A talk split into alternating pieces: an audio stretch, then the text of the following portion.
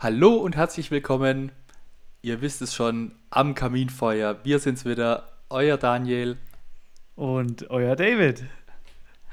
Ah, sehr cool. Ich habe einfach mal einen neuen Anfang gewagt. David, hast du gemerkt? Ja, ich war ein wenig überrascht. Nicht so schlimm. David, wir haben uns etwas eingebrockt das letzte Mal und das brennt mir unter den Nägeln. Wir haben versprochen, dass wir Santa Maria Maggiore digital machen im Jahr 2021. Ich weiß, in Live und in Farbe ist es besser, also vor Ort. Ähm, Corona-bedingt wurde das Festival ja abgesagt. Ähm, tja, unsere Idee war dann, wenn sich genügend äh, Kolleginnen und Kollegen melden, dass wir ein Digital-Live-Event starten. Wir haben uns da dran gesetzt, haben uns auch äh, ausgetauscht mit, den, mit dem Orga-Team aus Santa Maria Maggiore, also äh, mit diesem was ist denn das? Heimatmuseum, Schornsteinfegermuseum. Mhm. Es gibt da auch einen richtigen Verein dazu, die das quasi äh, das Festival oder das äh, Schornsteinfeger-Treffen organisieren äh, jedes Jahr.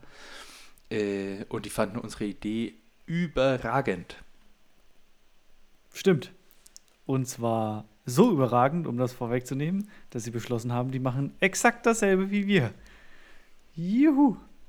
Oder nicht ja. Juhu, weiß ich nicht. Naja, also die machen nicht exakt dasselbe wie wir, sondern die haben quasi gesagt, coole Idee, wir machen das. So. Mhm. Ähm, ja, war für uns ein bisschen blöd, weil wir hatten quasi schon konkrete Vorstellungen und hätten das als ZDS sehr, sehr gerne umgesetzt. Äh, ich finde es aber auch richtig klasse, dass unsere Idee wohl so gut ankommt, dass es quasi vom Hauptorganisator jetzt eins zu eins übernommen wird. Finde ich echt klasse. Also eine schöne Auszeichnung für uns, finde ich.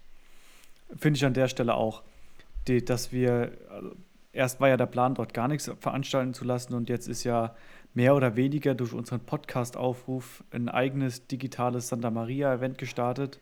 Und die Verantwortlichen vor Ort übernehmen ja auch unser Logo, die übernehmen unseren Hashtag, vielleicht auch noch unsere Geschenkboxen, die wir vorbereitet hatten. Äh, wovon Voll die Dynamik Mal, ist da drin, gell? Ja, also eins zu eins cool. das, was wir jetzt machen. Und auch, wir hatten ja schon einen Regieplan aufgesetzt, um den mit denen noch abzusprechen.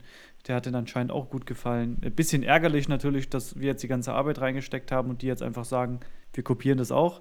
Wir kopieren das einfach, aber nichtsdestotrotz freut mich, also ist das die Idee ja rübergekommen, dass die Schornsteinfeger treffen, äh, egal ob jetzt digital oder in Präsenz, einfach vor Ort um einfach dieses, diese Kollegialität und dieses internationale Zusammentreffen auch weiterhin möglich zu machen, trotz Virus. Fährst du eigentlich trotzdem runter? Das weiß ich ehrlich gesagt, denn vorhin hätte ich gesagt, ja, mussten wir ja für unser Digital-Event. Jetzt bin ich mir ehrlich gesagt nicht sicher, ob ich das. Ob man das mache. in Pandemiezeiten machen muss, ne? Ja. Extra nach Italien fahren. Hm. Ja. Ich bin also, mir auch ne, ja. Wir haben ja noch einen Haufen äh, Boxen hier, Digitalboxen. Äh, die Digitalboxen? Ja, Digitalboxen. Du meinst die, die passende Eventbox zum Digital, zur Digitalübertragung. Richtig, genau. Und mir hat ja die Idee grundsätzlich gefallen, das digital zu veranstalten. Und jetzt ist es natürlich auch gespannt, äh, entspannt, nicht vor der Kamera zu stehen, sondern ganz gemütlich zu Hause zu sitzen, auf dem Sofa, vielleicht mit zwei, drei Kollegen, die mit bei mir vielleicht auf der Terrasse sitzen und dann trinken wir halt zwei, drei Biere Moretti und gucken uns das Live-Event so an. Das ist gut. War das eine Einladung? Du darfst gerne vorbeikommen, du bist äh, herzlich willkommen. Cool, mache ich. Ich bringe auch meine eigene Eventbox mit. Das ist schön. Ja. Wer noch kommen möchte, äh, kann gerne mir schreiben, wer meine Nummer hat. ich könnte jetzt die Adresse verraten. Ja, genau. Nein, war nicht, alles gut. Äh, früher nannte man sowas dann äh, Facebook-Party. Ne? Mhm. Sowas gab es mal, Facebook-Partys. Cool. Project X. Ja. Nee, auf jeden Fall, also total cool. Mich freut es auch. Ich war am Anfang ein bisschen, hm, wo ich gedacht habe, okay, jetzt klauen die einfach so unsere Idee. Ähm, nach längerem drüber nachdenken finde ich es aber cool. Also ist auch sinnvoll, wenn das äh, quasi das Orga-Team, die auch die Präsenzveranstaltung ja organisieren, wenn die jetzt quasi diese digitale Veranstaltung machen. Hat ja auch viel mehr Charme, als wenn wir das jetzt als ZDS oder ICU machen würden. Von daher alles gut. Ähm, ich bin dafür, dass wir unsere Boxen trotzdem verkaufen in irgendeiner Art und Weise. Ich, also so mit den klassischen Dingen. Vor allem bin ich richtig heiß auf den bedruckten Pin mit dem offiziellen Logo für Santa Maria Maggiore 2021 Digital Event. Den muss ich unbedingt haben, den kann ich nämlich richtig teuer eintauschen irgendwann, wenn wir uns mal äh, vor Ort in Santa Maria wiedersehen. Das glaube ich auch, ja, vor allem weil die Stückzahl begrenzt ist. Ja. Genau, schön. Wie war deine Woche, David? Gut, wir haben Dienstag, von daher, wo wir das jetzt hier aufnehmen, von daher ist es noch nicht ganz so lang her. Äh, aber ich hatte eine ausgesprochen gute Woche. Wie ist es bei dir so? Ich hatte besser, wer kaum auszuhalten, würde einer meiner Lieblingskollegen jetzt sagen.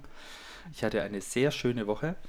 Ähm, wahnsinnig viel zu tun. Das hängt einfach an verschiedenen Projekten. Unter anderem ploppt bei mir immer wieder oder immer häufiger die Frage auf, äh, ab wann Kehrbezirke neu eingeteilt werden müssen. Also es gibt immer mehr Landesbehörden, die merken, dass sie da irgendwie ein Problem haben, also kriegen Bezirke nicht mehr besetzt, werden quasi sozusagen gezwungen, Bezirke neu einzuteilen. Es gibt eine Diskrepanz zwischen äh, Stadt- und Landbezirken. Also die städtischen werden immer kleiner und ein bisschen weniger und äh, die Landbezirke und Stadtrand werden immer größer. Äh, und die Behörden wissen irgendwie nicht so richtig, wie sie das angehen sollen, dieses Problem. Also die sind jetzt für zuständig, dass Bezirke eingeteilt werden und auch besetzt werden, ähm, haben aber einfach kein Handwerkszeug, ähm, um das umzusetzen, also keine, keine Vorgaben, wie das funktionieren soll. Das ist, äh, ja. Und wie du weißt, wir haben uns ja 2016 war es, glaube ich, äh, mal zusammengesetzt in so einer Expertenrunde und haben genau diese Frage äh, diskutiert. Also gibt es eine Obergrenze, gibt es eine Untergrenze für Bezirke? Und wenn ja, wo liegt die?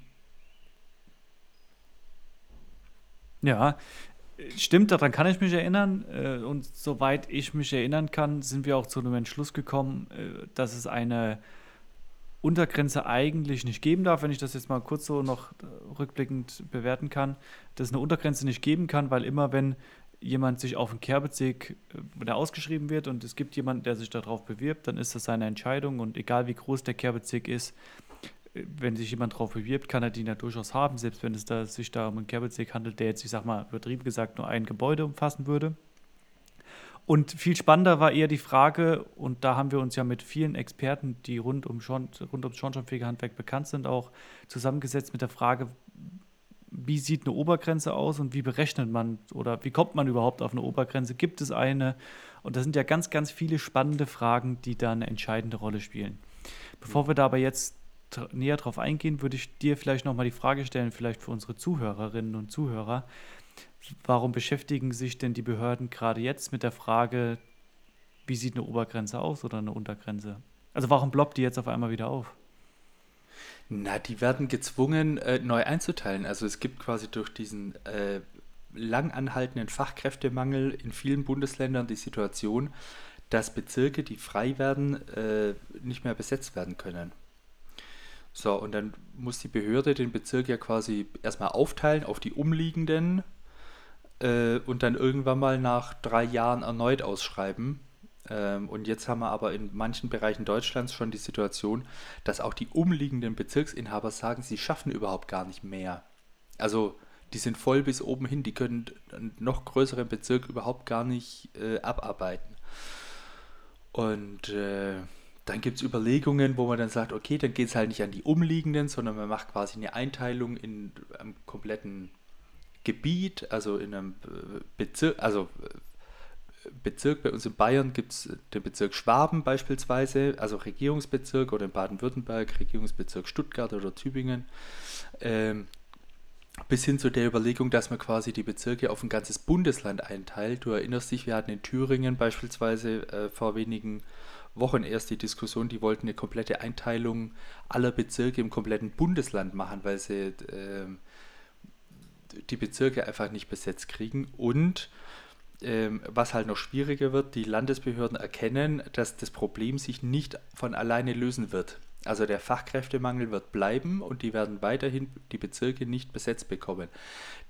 Die, die Problematik wird sogar noch stärker. Das heißt, die müssen was tun. Also ne, eine Behörde kann nicht einen Bezirk einteilen und den hinterher nicht besetzen, das geht nicht. Ähm, die können auch nicht einfach jetzt so lange auflösen, bis es dann passt. Also die müssen ja schon gucken, dass die Betriebs- und Brandsicherheit gewährleistet ist. Das heißt, die können nicht willkürlich äh, einem Bevollmächtigten so viel hoheitliche Tätigkeit aufbrummen, dass der das überhaupt gar nicht schaffen kann. Und ja, das ist einfach dem Fachkräftemangel und dem System als solches geschuldet, das äh, Thema jetzt wieder aufploppt. Okay. Das heißt, und jetzt kommen die, nur damit ich das richtig verstehe, die Landesbehörden quasi auf den ZDS zu und fragen, äh, lieber ZDS, was haltet ihr von einer Einteilung? Wie würdet ihr das vornehmen? Oder gibt es eine Obergrenze, gibt es eine Untergrenze? Ja, es gibt quasi Landesbehörden, die nicht nur den ZDS, sondern auch die äh, Innungen einladen zum Gespräch, die Problematik darstellen mhm. äh, und quasi um eine Lösung bitten. Und wir hatten ja in diesem Expertengespräch 2016, das, ich fand das total spannend, da waren beispielsweise Leute dabei wie Wolfgang Stehmer, der seit 1978 äh, im Schornsteinfegerhandwerk äh, sich tummelt, äh, seit 1984, da bin ich geboren übrigens, äh, im Meisterprüfungsausschuss Baden-Württemberg ist und im Wirtschaftsministerium Baden-Württemberg viele Jahre hinweg ähm, unser Handwerk betreut hat, hat auch im Übrigen auch die Überprüfungsordnung kommentiert, also den Kommentar zugeschrieben. Stefan Bollen war mit dabei, ehemaliger ZDS-Vorstand, äh, mittlerweile Inhaber, Mitinhaber der SBB, also äh, Betriebsberatung speziell für Schornsteinfeger. Wir hatten mit dabei Martin Schwarz, äh, auch zuständig für Schornsteinfeger bei der Regierung von Oberbayern und Mitkommentator vom Schornsteinfeger Handwerksgesetz, also Schira und Schwarz. Ich war dabei, äh, Dr. Julian Schwag war mit dabei als Technikvorstand und ein Verwaltungsrechtsanwalt Daniel Thon war mit dabei. Und da haben wir uns mit der Frage beschäftigt, ähm, eben gibt es eine Untergrenze, das hast du eben schon gesagt, die gibt es unserer Auffassung nach nicht, weil wenn ein Bezirk ausgeschrieben wird und es bewirbt sich einer drauf, dann ist der so attraktiv, dass es passt. Äh, gibt es eine Obergrenze? Ja, die gibt es tatsächlich. Das ist die persönliche Grenze der Leistungsfähigkeit der jeweiligen Person, also des Bevollmächtigten. Okay, das musst du mir jetzt aber nochmal näher oder unseren Zuhörern näher erläutern. Na, jeder Mensch äh, hat ja eine individuelle Leistungsgrenze. Also der eine arbeitet schneller, der andere ein bisschen langsamer, die einen brauchen ein bisschen mehr Urlaub, die anderen ein bisschen weniger Urlaub. Eine sind akribischer, während die anderen mit manchen Dingen ein bisschen flapsiger umgehen, so in der, ne? Also ohne das jetzt schlecht ja. reden zu wollen, aber die machen ihre Arbeit trotzdem gut. Ähm, es ist sehr individuell sozusagen, ne? Also ich kann dir jetzt, weiß jetzt nicht sagen, David setzt sich hin und schreibt einen Text mit, also eine DIN A4-Seite, dann brauchst du da zwei Stunden für und ich brauche vielleicht fünf Stunden dafür, weil wir halt gar nicht einfällt, über was ich schreiben will, beispielsweise. Ja. So. Ähm, und so ist es da äh, de facto auch. Und ja, dann haben wir uns einfach angeguckt, wie waren das früher äh, geregelt, also im Schornsteinfegergesetz ursprünglich, also im Monopolbereich, ähm, weil da gab es ja Arbeitswerte quasi für alles. Und da hat man gesagt, okay, so ein Bevollmächtigter ähm, leistet 96.000 Arbeitswerte pro Jahr, das entspricht 200 Arbeitstagen. Mhm.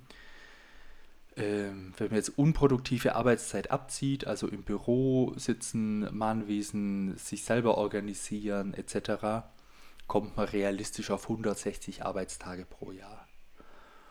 Was ein Bevollmächtigter quasi arbeiten kann. Ja. Mal acht Stunden und dann ist die Frage, wie viel hoheitliche Tätigkeit äh, kann ein Bevollmächtigter da ableisten.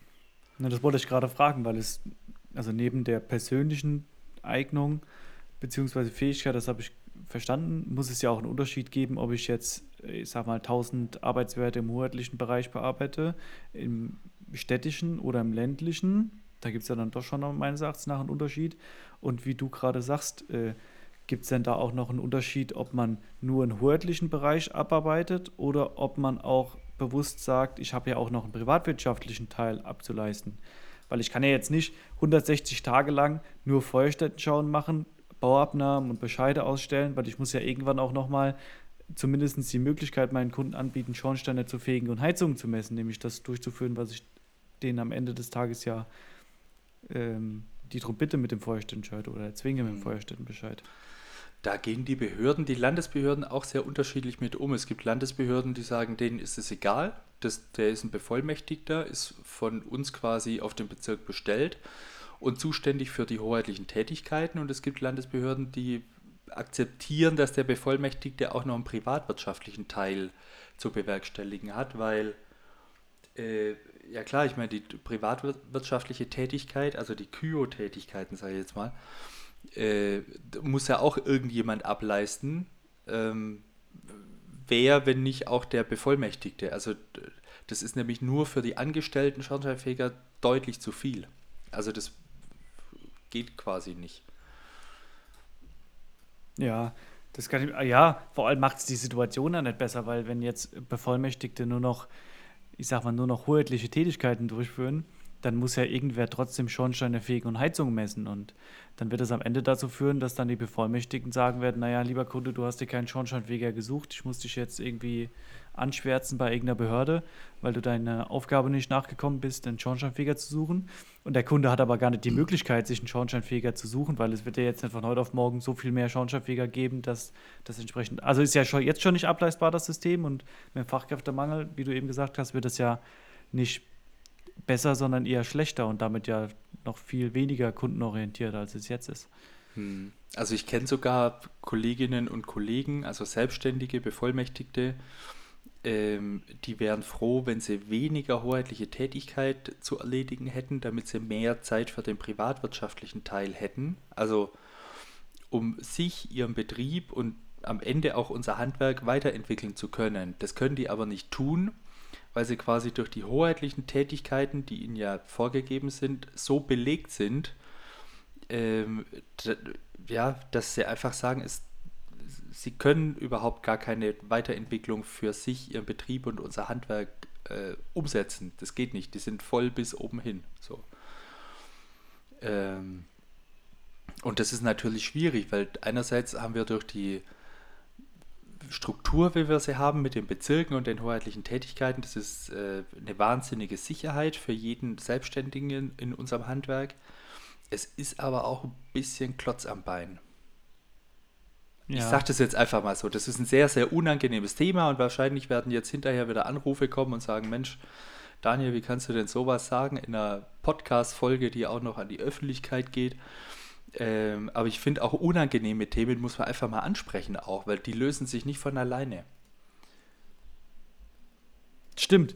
Ähm, vor allem muss man ja den, also muss man darüber reden. Das war schon immer eine der Stärken vom ZDS, weil es bringt ja jetzt nichts, das Ganze totzuschweigen, nicht darüber zu reden.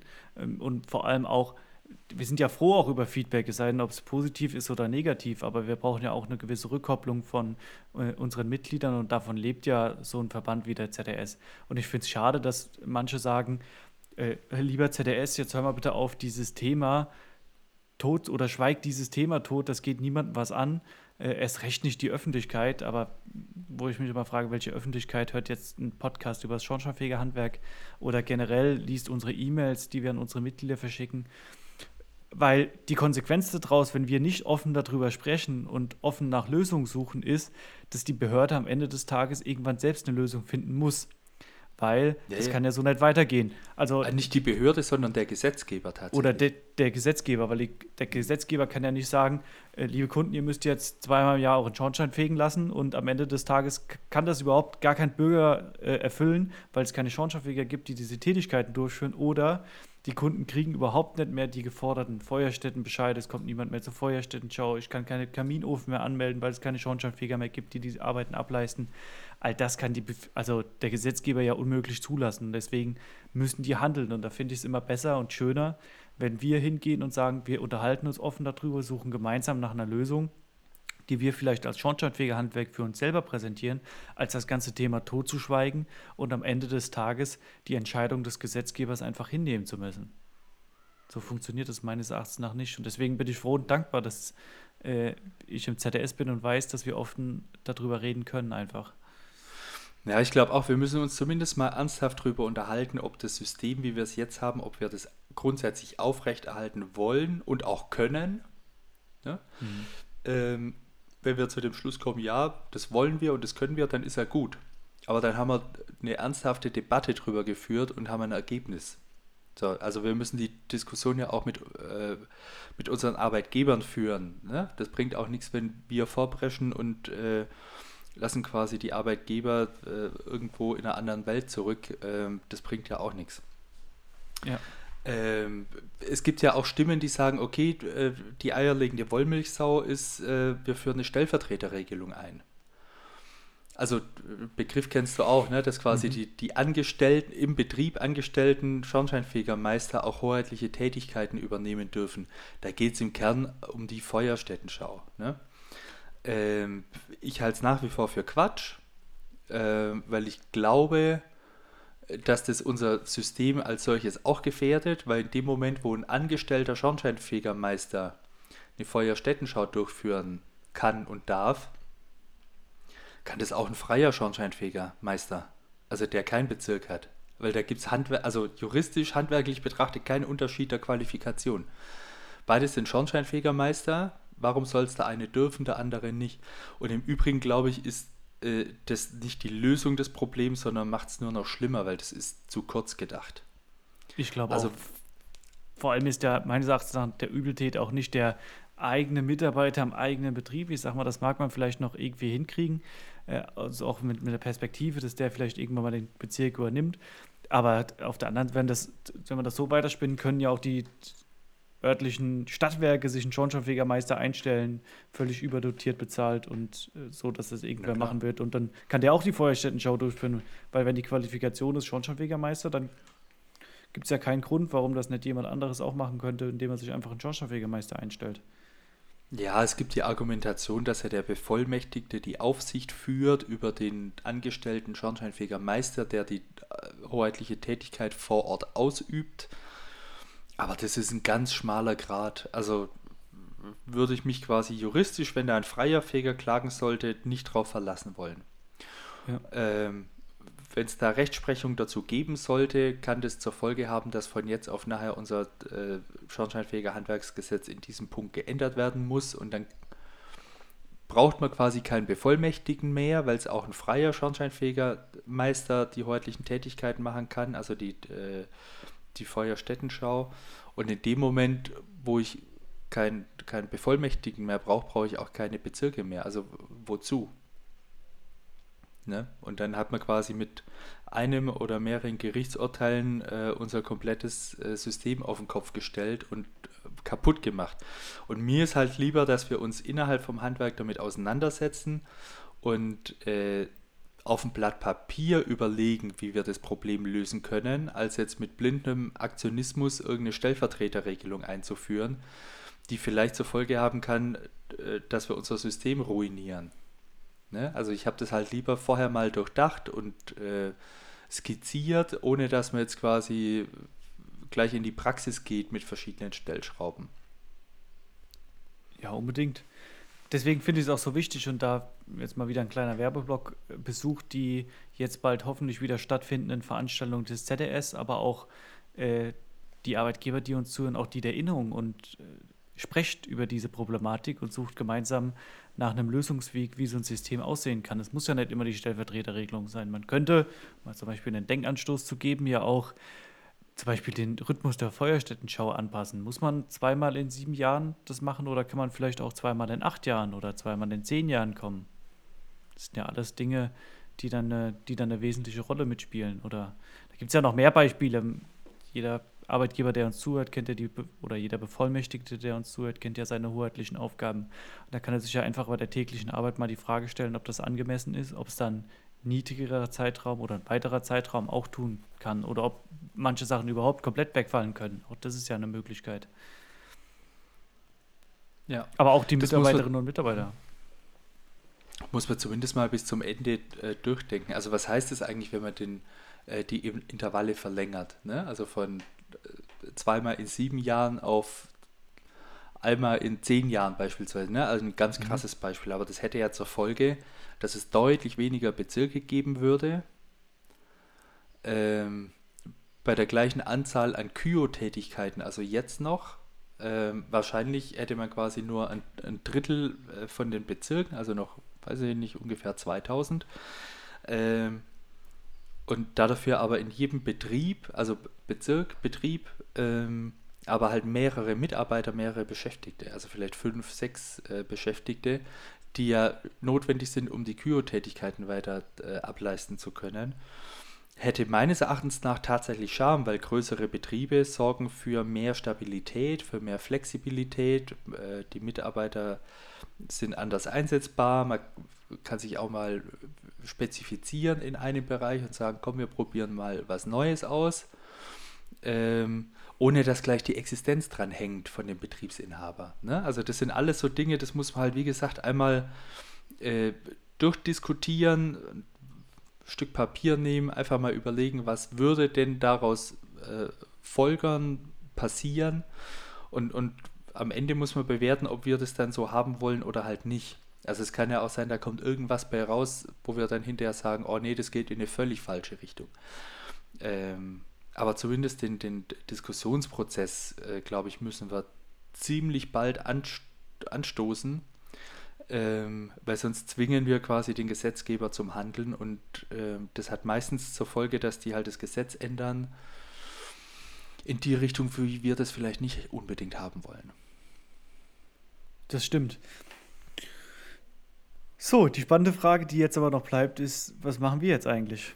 Und so wie ich dich kenne, hast du bestimmt schon einen Plan. Heute Oder eine Idee. Machen wir, heute mache ich nicht mehr so viel, glaube ich. Es ist schon sehr, sehr spät. Ähm, ja. Oder, oder was meinst du? Ich habe deine Frage falsch verstanden, oder? du hast meine Frage mit Sicherheit falsch verstanden. Äh, was jetzt der Plan, also wenn dich Behörden fragen, was, wie sieht eine Obergrenze aus, wie sieht eine Untergrenze aus, wie könnte man ein System anpassen, wie könnte man einteilen, was antwortest du dann? Ach so, ja. Äh, Schwierige Frage, ich weiß ja, tatsächlich schwierig. Ähm, vor allem ist es nicht abgestimmt jetzt äh, verbandsintern. Wir haben uns ursprünglich mal darauf geeinigt, dass wir sagen, okay, Bezirke kann man auflösen, also wir wehren uns da nicht dagegen. Aber die Behörde muss sehr genau hingucken, ähm, was das für Konsequenzen hat. Also nicht nur den einen Bezirk angucken, der äh, zur Auflösung steht, sondern auch die umliegenden Bezirke angucken. Im besten Fall sogar mit Einbindung von beiden Verbänden, also sowohl der Innung als auch im ZDS. Ähm, und dann kann man Bezirk schon auflösen, also so im Einzelfall. Ne? Ähm, mhm. Vorausgesetzt, der ist vorher einmal ausgeschrieben worden. Ähm, ja, es gibt Bundesländer, Sachsen-Anhalt beispielsweise, da gibt es einen Ministererlass. Äh, jeder Bezirk, der weniger als 18.000 AW im hoheitlichen Bereich hat, wird von der Behörde automatisch aufgelöst. Kann man sich jetzt darüber streiten, ob das klug ist, äh, so umzusetzen, das weiß ich nicht. Ähm, sollte mich tatsächlich eine Behörde ansprechen, ich glaube, ich gebe denen die Ergebnisse aus unserer Expertenrunde und sage, okay, ein Bezirk, der über 55.000 AW im hoheitlichen Bereich liegt, den muss man auf jeden Fall mal genau hingucken, ob da alles passt. Also ob der Bevollmächtigte in der Lage war, ähm, seine, seiner Aufgabe nachzukommen. Mhm. Also ist seine persönliche Leistungsfähigkeit überschritten schon oder nicht. Ähm, und im Zweifel muss man dann halt äh, nachjustieren, also äh, neu einteilen, also Teile von dem Bezirk wegnehmen und ähm, irgendwo anders hinschieben.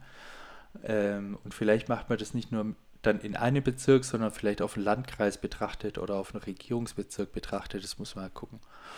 Ähm, ich glaube, so als Faustformel, also abgeleitet aus dem alten REFA-Gutachten und unter Berücksichtigung, dass ein Bevollmächtigter zeitweise ja auch einen anderen Bezirk mitverwalten muss. Ne? Also wenn der einer nicht besetzt ist, das hat ja auch, darf er auch nicht ganz mhm. außer Acht lassen, äh, sind wir in der Expertenrunde ja zu dem Ergebnis gekommen, dass ein Bezirk zwischen 42 und 45.000 Arbeitswerten so die richtige Größe hat. Okay. Wenn es deutlich drüber ist, wie gesagt, muss man gucken, ähm, ist es so viel drüber, dass vielleicht die Betriebs- und Brandsicherheit gefährdet ist. Also, ne, wenn die wenn es deutlich weniger hat, äh, weniger Arbeitswerte hat äh, in so einem Bezirk, glaube ich, ist so ein Bezirk auch unattraktiv. Also, dass sich da halt einfach dann auch keiner drauf bewerben wird. Das heißt, für die Behörde ist unproblematisch, die kann dann einmal ausschreiben, Wenn sich jemand drauf findet, ist gut. Wenn nicht, äh, muss auch geguckt werden, wie man quasi äh, den Bezirk dann aufteilt auf umliegende innerhalb von einem Landkreis, Regierungsbezirk, Bundesland etc. Ja. Für uns wichtig ist, äh, ich glaube, den Behörden, ähm, die brauchen Zugang zu Kehrbuchdaten, dass sie überhaupt bewerten können. Die brauchen ein paar Eckpunkte, wie man überhaupt ein Kehrbuch prüft weil nur die Daten zu haben reicht da nicht. Die müssen ja auch gucken, nach, nach Plausibilität prüfen. Ähm, ja, und am Ende des Tages muss man den Behörden auch Handwerkszeug an die Hand geben, wo man sagt, okay, das ist so die Faustformel, äh, nach der könnt ihr jetzt Bezirke einteilen oder eben auch nicht. Und die Diskussion müssen wir aber erstmal mit unseren Arbeitgebern führen, weil ich glaube, das sind die Wissensstände sehr, sehr unterschiedlich und auch die, äh, ja, die Zielrichtung, wo wir hinwollen, ist sehr, sehr unterschiedlich. Ich glaube, da müssen wir noch ein paar Monate äh, in Diskussion gehen erstmal. Okay. Ja. Gut. So ist das. Jetzt habe ich dich ziemlich äh, zugetextet heute, gell? Mit äh, Obergrenze, Untergrenze, Einteilung von Kehrbezirken, äh, Behörden und so weiter. Tut mir auch leid, es war mehr Monolog als Dialog. Ich hoffe, du kannst mir verzeihen, du kannst es wieder gut machen. Nee, ich kann es wieder gut machen, wenn ich äh, vielleicht dir eine äh, Box mitbringe zu deinem digitalen Santa Maria Event. Ähm, geht deine Box quasi auf meine Kosten. Schon mal gut zu wissen, vor allem, weil so viele zuhören. sind wir Stimmt, ich mache das vor Zeugen. Äh, dann sind wir äh, an der Stelle zumindest wieder quitt. Ja. Schön. Du hast ja. das Schlusswort, David. Sag noch irgendwas Schönes, was nicht mit Ober- oder Untergrenze zu tun hat. Na doch, ich glaube, ich werde da trotzdem nochmal drauf eingehen.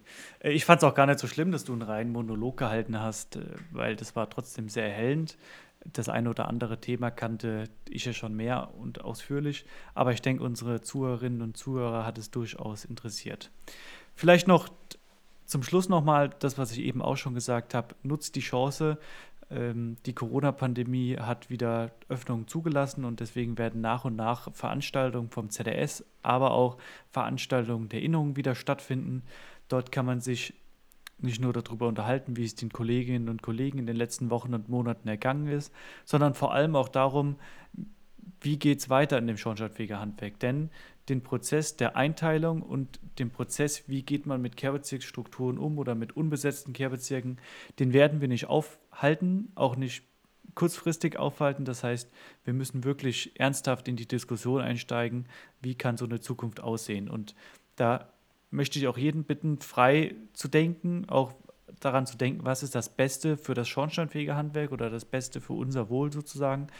Und da äh, fernab von jeden selbst gesteckten Grenzen zu denken. Also es kann beispielsweise sein, so wie du das eben gesagt hast, Daniel, dass ein Kehrbezirk zwar 40.000 AW äh, hoheitliche Tätigkeiten hat, aber trotzdem, weil halt die Rhythmen angepasst sind, dahinter 400 oder 500.000 Euro Umsatz an privatwirtschaftlichen Tätigkeiten stehen, nur durch Fegen und Messen, weil der Betrieb eben einen größeren hoheitlichen Bereich hat und dementsprechend mehr Angestellte, vier oder fünf beispielsweise, ähm, die einfach sich untereinander austauschen, sich untereinander vertreten. Das hat alles Vorteile. Es kann aber auch genau in die andere gesetzte Richtung gehen. Also äh, wir sind ja völlig frei in dem, was wir auf unser weißes Blatt Papier schreiben und von daher äh, bitte ich jeden, geht in die Diskussion und für die Arbeitnehmerinnen und Arbeitnehmer, die zuhören und mitdiskutieren wollen, die ermutige ich, kommt zu unseren Veranstaltungen und wenn ihr mitgestalten wollt, dann werdet doch einfach Funktionsträger in eurer ZDS-Untergliederung äh, und diskutiert